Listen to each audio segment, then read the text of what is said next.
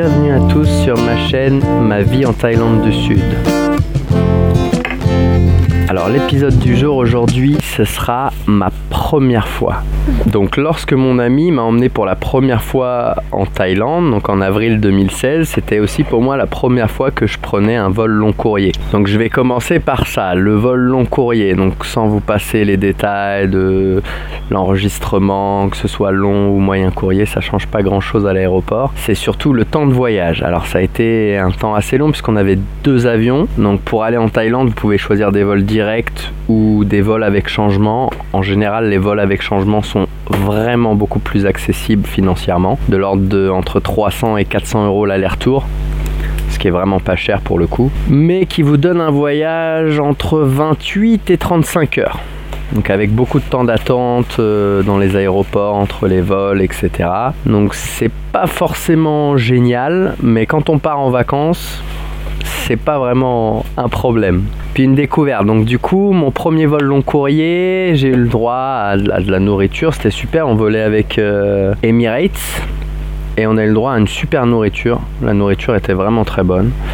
Euh, boissons à volonté, euh, des films très intéressants dans l'avion, plutôt confortables, les hôtesses vraiment pour moi, la plupart, elles sont très accueillantes, les, les stewards et les hôtesses dans les avions, mais non, vraiment, bon service, c'était pas mal.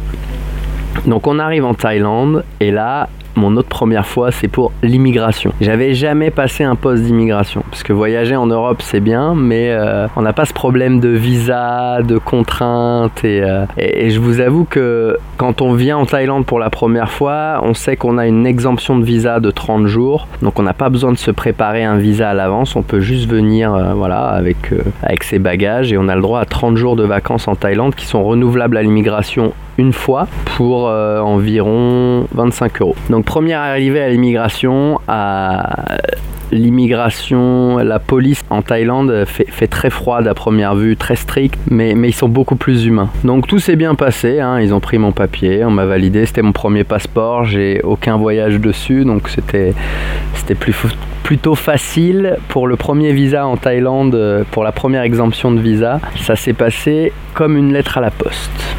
Après, la chose un peu plus compliquée, c'est de trouver un taxi ou en tout cas un van qui nous emmène au bon endroit et, pour des, tarifs euh, normaux pas se faire arnaquer.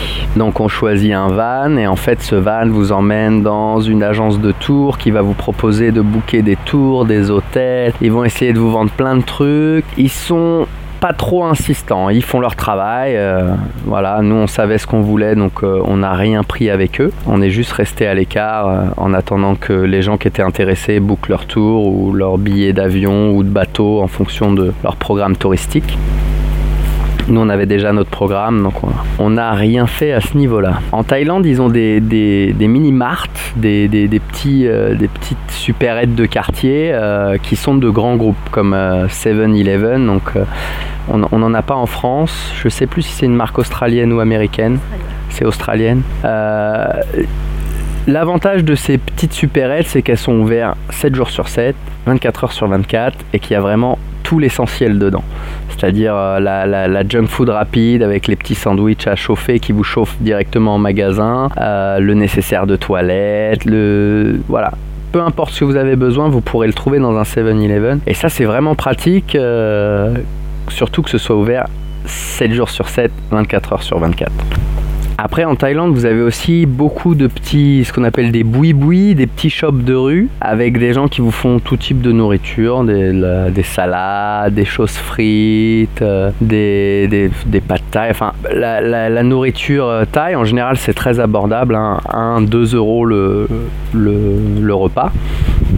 Donc ça reste euh, vraiment très intéressant. Ça, me rappelle un peu euh, ce que me racontaient mes grands-parents sur, sur la France d'avant, où on avait un peu ces boui-boui partout, qu'on peut voir encore dans certains pays de l'Est comme, comme la Bulgarie. Et malheureusement, c'est des choses qu'on a beaucoup perdues euh, dans nos pays à cause de la législation sur tout ce qui est sanitaire, tout ce qui est normes, etc.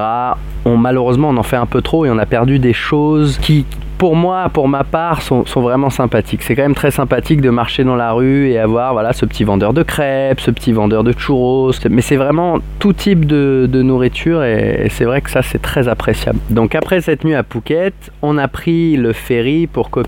Donc euh, le ferry est, plutôt appréciable. C'est un très gros bateau. Euh, je pense qu'il peut prendre jusqu'à presque 300 personnes, voire plus. Euh, comme je vous disais, normalement, il y en a 3 par jour, mais avec le Covid, je, je, je, peux pas vous garantir. Je sais qu'ils ont remis en place quelques-uns, mais il me semble que c'est pas journalier. Donc à vérifier si vous partez là actuellement, parce que vous pouvez partir en Thaïlande actuellement à partir du moment où vous suivez les, les, restrictions entre guillemets. Euh, euh, sanitaires. Vous pouvez voyager à Phuket et prendre le bateau pour Koh c'est absolument pas un problème. Le tourisme fonctionne toujours bien ici avec malheureusement les restrictions des tests et forcément bah, de quarantaine quand vous êtes positif, etc.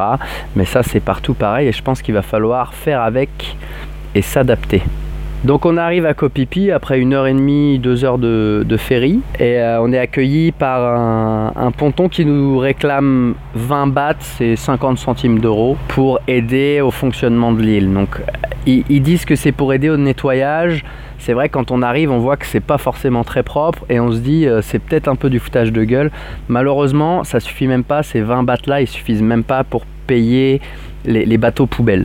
C'est principalement pour essayer d'évacuer les poubelles de l'île parce que avant malheureusement elles étaient ou enterrées ou brûlées sauvagement. Donc ils ont essayé de mettre en place un système un peu plus efficace. Malheureusement bah, c'est toujours pas suffisant. Et, c'est vrai que les gens je pense qu'ils seraient prêts à payer un euro, 40 euh, bahts si, tout était vraiment très propre. Mais bon, là, le problème de, des, pollutions euh, océaniques et marines, euh, c'est un problème mondial et je pense que tous les pays sont responsables.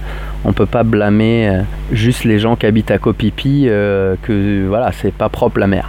Donc arrivé à Kopipi, c'était encore la fête de l'eau. Donc on n'a même pas eu le temps de s'installer dans un hôtel qu'il a fallu euh, protéger les sacs des, tirs euh, de pistolets à eau qui venaient de tous les côtés. Et on a été accueilli par notre ami donc, qui a ce tour en bateau, qui avait ce tour en bateau à, à Kopipi et, ce trek dans la jungle, qui nous a dit ah c'est pas grave, euh, laissez vos affaires ici et on va tout de suite s'amuser, faire la fête, profiter de la fête de l'eau ensemble. Donc on, on s'est retrouvé pour ma première fois dans une pool party euh, au Ibiza Pool Party qui est un superbe hôtel, vraiment très joli sur Phi euh, très très bien géré avec une, très bonne équipe euh, de, de, travailleurs, que ce soit au niveau bâtiment, que ce soit au niveau service, au niveau des chambres, au niveau de, du restaurant, au niveau du bar. Vous serez toujours bien reçu ici. Ibiza Pool Party.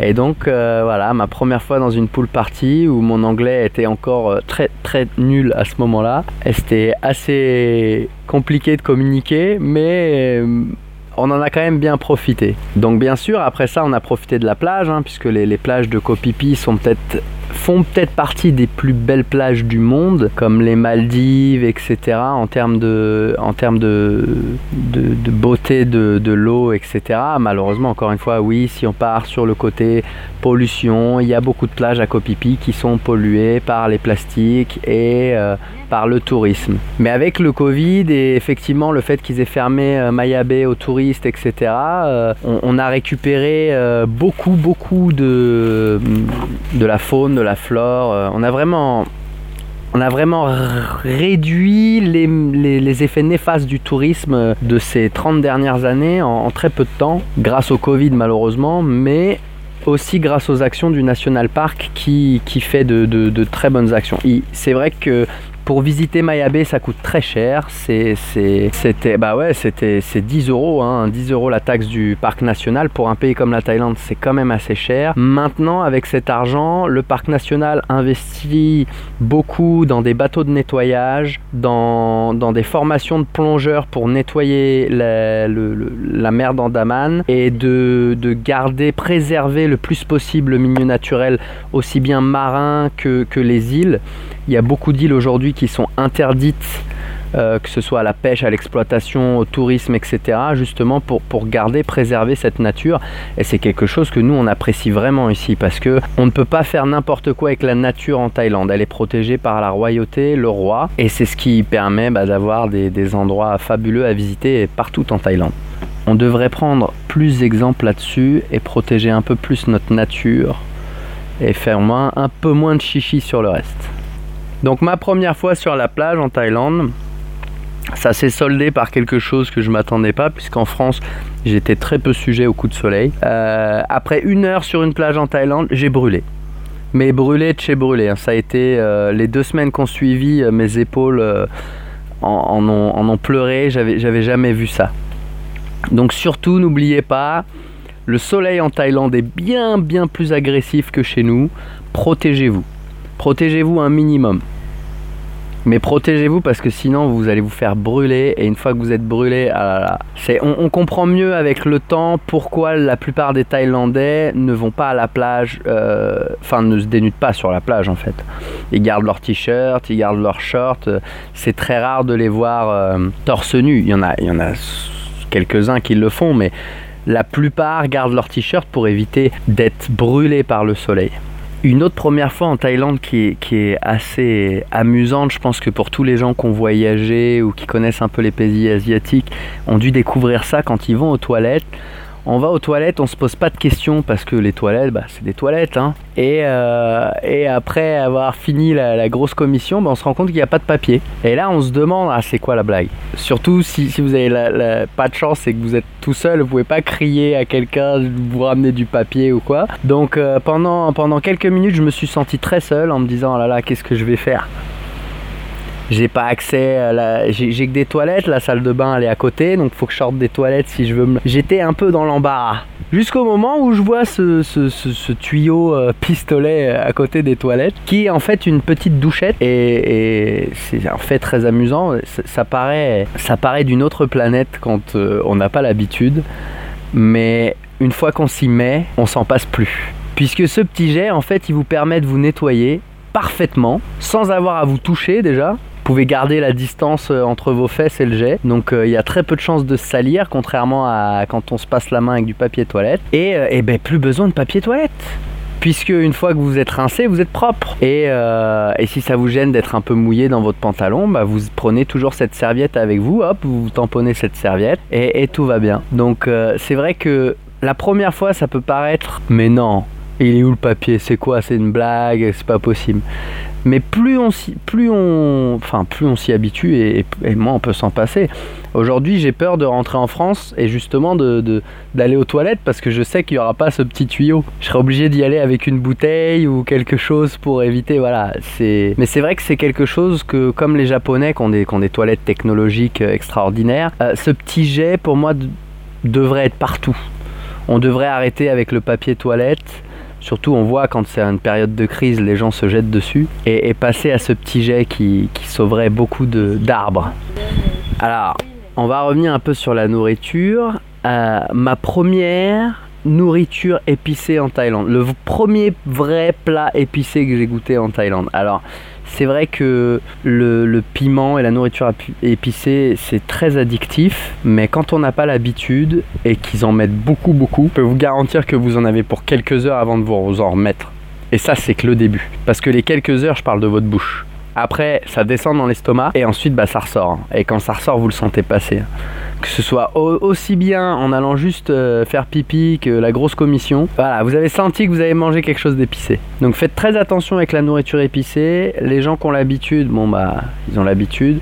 Les gens qui n'ont pas l'habitude, vraiment, je vous conseille de faire très attention parce que c'est très addictif mais malheureusement nos intestins ils sont pas forcément adaptés à cette nourriture et on peut le payer cher plus tard. Donc méfiez-vous de, ça, la nourriture épicée en Thaïlande. Pour ceux qui connaissent un peu, c'était un pat kaprao kai, c'est-à-dire du, du, poulet frit avec des feuilles de basilic et du piment et de la sauce d'huître. C'est délicieux. Hein. Je, sais que ceux, qui connaissent, je suis sûr qu'ils seront d'accord avec moi sur le fait que c'est délicieux. Mais bon, bah, quand c'est fait par un local thaïlandais, en général, c'est très épicé. Et comme je vous dis, quand on n'a pas l'habitude, ça pique.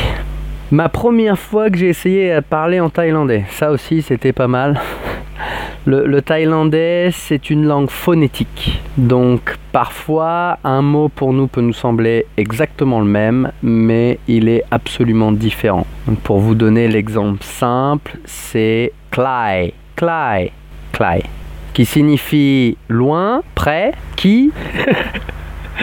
voilà, c'est vraiment phonétique. Donc il y a, y a quatre tonales importante. Et encore pour moi aujourd'hui, après 5 ans, c'est difficile. Donc euh, ne, vous battez pas contre les tonalités pour quelqu'un qui n'a jamais été c'est vraiment la première fois. Euh, voilà, quelqu'un qui parle chinois peut-être aura plus de facilité puisque les langues asiatiques sont beaucoup basées sur les tonales. Nous, c'est pas du tout le cas. Nous, on utilise les tonales pour euh, euh, exprimer quelque chose, une, question, une expression, un étonnement, mais ça change pas le sens du mot. Alors que ça peut changer complètement le sens du mot. Donc, quand vous apprenez à parler en thaï, il y a quelque chose qui est très agaçant, c'est qu'on vient de vous apprendre un mot, comme par exemple Clay, et vous le répétez, Clay, et ils vous regardent avec des grands yeux comme si vous parlez un autre langage. Alors qu'ils vous ont appris le mot hier, et tu lui dis, mais si, le mot tu m'as appris hier, Clay, Clay, Clay, et tu répètes encore Clay, Clay, et tu te frustres parce qu'ils te regardent avec des yeux d'extraterrestre, et au final, il y en a un qui va arriver, il va faire, ah, Clay Et là, et là vraiment, tu te dis, ils te foutent de ma gueule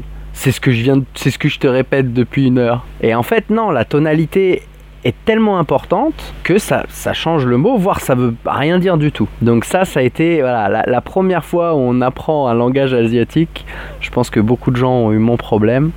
C'est d'être perdu avec des mots où j'ai l'impression de le dire correctement, mais quand c'est eux qui, enfin, quand c'est eux qui l'écoutent, apparemment c'est pas bon. avec le temps, on travaille dessus, mais même, même en apprenant l'écrit, euh, c'est quand même très très compliqué. Les tonales, c'est très compliqué à entendre et très compliqué à prononcer correctement. Vous battez pas avec ça, c'est pas le plus important. Plus important, c'est qu'on vous comprenne. Donc, faut essayer de faire des phrases et vous parler un peu comme euh, moi. Ils disent que j'ai l'air de parler comme un Thaïlandais bourré. Enfin voilà, l'apprentissage de tout n'est jamais facile de toute façon. Mais c'est vrai que les premières fois, c'est toujours plus compliqué parce qu'on est dans l'inconnu. Et il faut toujours se rappeler qu'il ne faut pas avoir peur, il faut aller de l'avant comme euh, à la première fois que je me, suis retrouvé face à un serpent. Euh, c'est vrai qu'en France, nous, les serpents, bah, ils sont plutôt inoffensifs. Même les vipères venimeuses, elles sont pas très dangereuses. À savoir, en Thaïlande, il y a énormément de variétés de serpents différentes. Elles ont tendance à évoluer et malheureusement, il y a très peu de gens qui récoltent le venin pour en faire de l'antivenin. Donc, dans certains endroits de la Thaïlande, si vous vous faites mordre, les conséquences peuvent être très graves, c'est-à-dire la perte d'un membre, voire euh, la perte de votre vie, hein, tout simplement. Donc, si vous n'êtes pas un professionnel, ne n'essayez pas. Voilà, j'ai toujours euh, gardé ce point d'honneur à, à, pas essayer d'attraper un serpent parce que je suis pas herpétologiste. Donc n'ayant pas suffisamment de connaissances, euh, je prends des gants, comme on dit. Voilà. Et je vous conseille de faire de même. Donc le premier serpent que j'ai eu la chance de rencontrer était pas très venimeux, était plutôt docile et il est parti comme il est venu sans, sans avoir à se battre avec lui.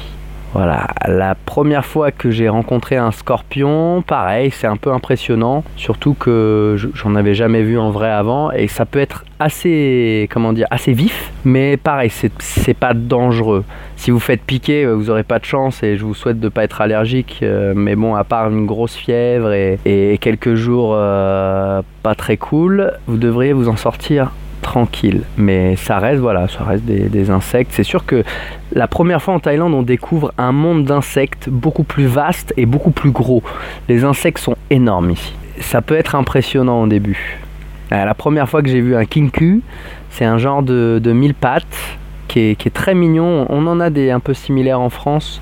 Je sais plus comment ça s'appelle. Qui sont noirs, un peu, ils se roulent en boule. Ils se roulent pas vraiment en boule. Ils, essayent de se rouler en boule, mais ils sont trop grands en fait. Donc ça fait une espèce de spirale. Je sais pas si vous avez déjà vu. J'adore cet insecte. Il est, vraiment très marrant et, je suis découvert de toute taille, hein, de la taille de votre doigt.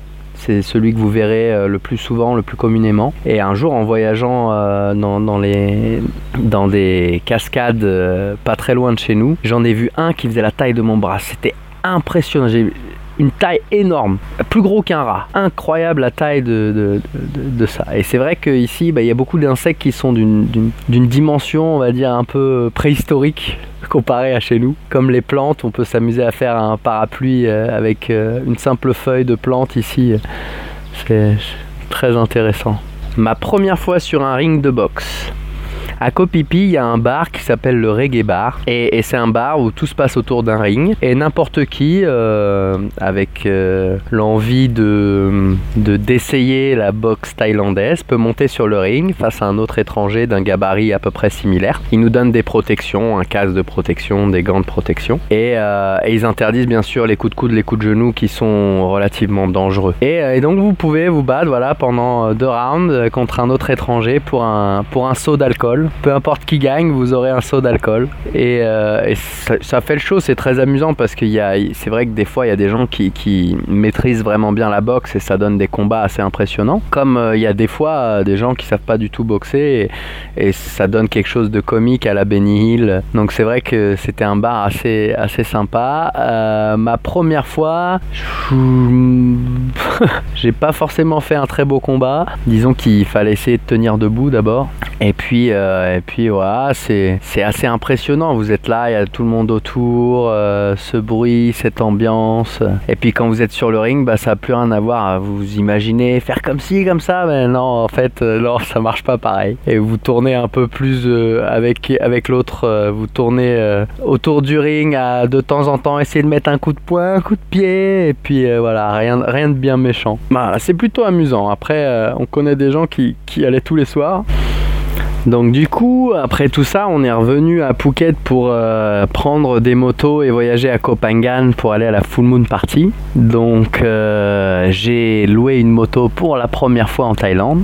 Et euh, comme beaucoup de loueurs de, motos, comme garantie, gardent votre passeport. À savoir que c'est totalement illégal, ils peuvent pas vous garder votre passeport puisque vous devez en permanence avoir votre passeport sur vous. C'est une obligation comme en France, on ne peut pas se déplacer sans sa carte d'identité. Il faut pouvoir prouver son identité et le passeport c'est le seul moyen de la prouver en Thaïlande. Donc vous ne ne devez jamais vous séparer de votre passeport, que ce soit pour louer, que ce soit pour l'hôtel, etc. Ils peuvent en prendre une photo, ils peuvent en faire une photocopie, mais ne leur laissez jamais votre passeport. Donc on a loué des motos, à savoir que euh, j'avais jamais conduit une moto gros cube, hein. j'avais conduit qu'une 125. En Thaïlande, normalement, il est interdit de louer une moto sans permis, mais comme beaucoup de choses interdites, il y a quand même des choses qui se font. Donc euh, j'ai pu louer une moto gros cube 750 cm3. Ah, c'était vraiment un gros modèle, une grosse moto euh, de sportive qui peut monter à 320 km/h. Donc voilà, autant vous dire qu'ils vous fournissent pas de casque ou des casques vraiment merdiques. Donc euh, niveau sécurité, c'est pas terrible et euh, aucune assurance bien sûr. Donc peu importe ce qui arrive sur la route, c'est vous et vous-même. À ce moment-là, on était en période un peu vacances, fêtes, on s'est pas trop posé de questions, on avait juste envie de prendre des motos et aller à Copenhagen pour profiter de la full moon party. Euh, on savait même pas que les motos, on n'avait pas le droit de sortir de Phuket. Donc euh, il y a beaucoup de choses quand vous savez pas, euh, ça peut se passer de deux façons. Ou bien comme nous, vous avez de la chance et tout se passe relativement bien et vous n'avez pas trop de problèmes. Ou bien euh, bah, vous n'avez pas de chance et vous arrive quelque chose et vous vous rendez compte à quel point euh, des, choses simples et bêtes auraient dû être réglées avant le départ. Voilà, nous on a pris les motos, on a foncé euh, à Copenhagen, on s'est fait super trip, la Full Moon Party. Euh, alors à savoir que la Full Moon Party c'est c'est un gros événement hein, en Thaïlande. Ça allait beaucoup moins avec le Covid, c'est sûr. Mais logiquement, c'est un gros événement où euh, sur la plage, pendant toute une nuit, les gens font la fête pour la full moon party. Et, euh, pour parler de fête, c'est vraiment la fête. Hein. Vous verrez des gens dans tous les états, euh, sous différentes drogues ou opiacés. Malgré le fait que ce soit interdit, bien sûr, hein, comme dans la plupart des pays, j'ai envie de dire, la plupart des drogues sont interdites. Mais ça n'empêche pas dans les lieux de fête de voir des gens en consommer, de voir même des gens en vendre, etc. Faites bien attention, si c'est pas votre délire, ne prenez pas des seaux d'alcool parce qu'un seau d'alcool c'est très facile d'y glisser une pilule dedans. Donc je vous conseille de prendre un verre fermable qui sont très abordables en Thaïlande. vous savez, les verres un peu hermétiques, là, ils appellent ça les verres Yeti, et, euh, et vous le laissez fermer en permanence, vous laissez jamais personne s'approcher de votre verre, vous aurez pas de problème. On se perd facilement dans ce genre de soirée, faites attention, essayez de vous organiser, pareil, avant de commencer la soirée, vous êtes en, un groupe d'amis, vous vous donnez un point de rendez-vous, absolument, et s'il manque une personne à ce point de rendez-vous, il faut tout de suite la chercher. Il y a énormément de gens qui disparaissent dans ce genre de soirée et qu'on retrouve malheureusement que quelques jours plus tard. Parfois euh, dans, dans, un état second mais tout va bien et parfois malheureusement noyé ou pire. Donc faites bien attention. Il n'y a pas de... Malheureusement le, pire arrive partout. Donc soyez vigilants et soyez préparés c'est toujours, c'est toujours le plus important, c'est d'être préparé. Après, comme je vous ai dit, nous on a eu de la chance, tout s'est bien passé. On a pu rentrer de Copenhague avec les motos, voilà. Sauf que sur ma moto, il y avait un petit scratch et que la compagnie qui nous louait la moto nous a dit ok, pas de problème, euh, vous nous payez 750 euros et on vous rend votre passeport. Sauf que bah, le problème c'est que un, j'avais pas 700, j'avais plus 750 euros, on avait déjà dépensé la plupart de nos sous et que deux, enfin c'est pas le prix que ça coûte de réparer cette petite égratignure et cette égratignure était due au fait que la peinture de la moto était de mauvaise qualité. Voilà. Donc en fait, à savoir que c'est une arnaque de beaucoup de loueurs.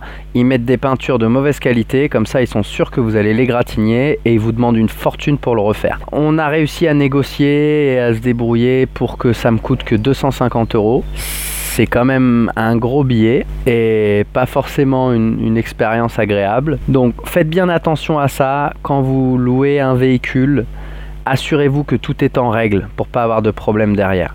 Parce que si tout est en règle et que vous avez une égratignure, on peut pas vous réclamer d'argent supplémentaire puisqu'il y a des assurances. Mais voilà, à ce moment-là, quand j'ai demandé aux loueurs de véhicules de faire marcher l'assurance, c'est devenu un problème puisqu'ils n'avaient pas d'assurance. Et donc effectivement, à ce moment-là, euh, les esprits s'échauffent un peu, on parle police, on parle ceci, cela, et tout le monde s'énerve, mais il fallait pas oublier qu'il avait mon passeport, qui pouvait faire disparaître à n'importe quel moment, et que bah, j'étais vraiment dans, dans, la, merde, c'est le cas de le dire. Donc faites bien attention à ça, n'hésitez pas à, consulter des professionnels plutôt que des, petites boutiques de rue où malheureusement souvent bah, les petites boutiques de rue sont pas toujours dans la légalité et euh, tout se passera bien pour vous. Dans mes premières fois, une première fois qui peut être très intéressante, en tout cas pour moi elle l'a été, c'était mes, mes premières euh, funérailles en Thaïlande.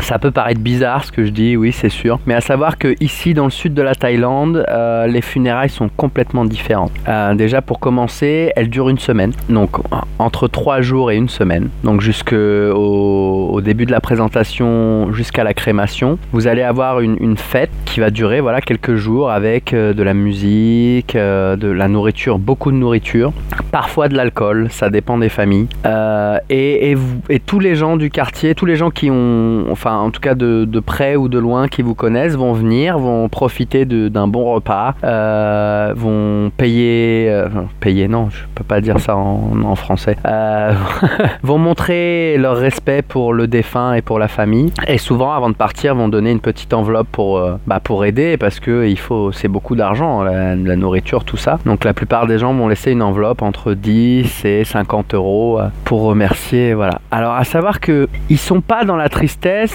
alors moi je vous parle d'un enterrement d'une personne qui était âgée et qui était c'était l'heure de partir. Donc ils sont pas vraiment dans la tristesse, ils essayent plutôt d'être dans la joie et, c'est assez amusant parce que en fait quand nous, on débarquait, on est deux étrangers euh, au fin fond de la Thaïlande, on n'avait jamais visité cet endroit-là, euh, on avait vécu qu'à Koh Phi et, et, notre ami a perdu sa maman et, ça lui, enfin nos amis nous ont dit ça leur ferait plaisir qu'on y aille tous ensemble. Donc du coup on les a suivis à Patalung pour euh, pour cette enterrement et à peine arrivé là-bas, on a été super bien accueillis par les gens qu'on connaissait, bien sûr. Les autres nous regardaient un peu comme des extraterrestres, mais ça, faut un peu s'y attendre. Et, euh, la première chose qu'on nous a demandé, c'est de se prendre en photo euh, devant le cercueil tous ensemble. Alors, euh, c'est quelque chose de plutôt solennel pour nous, de plutôt ben, grave, on peut pas, on plaisante pas là-dessus, etc.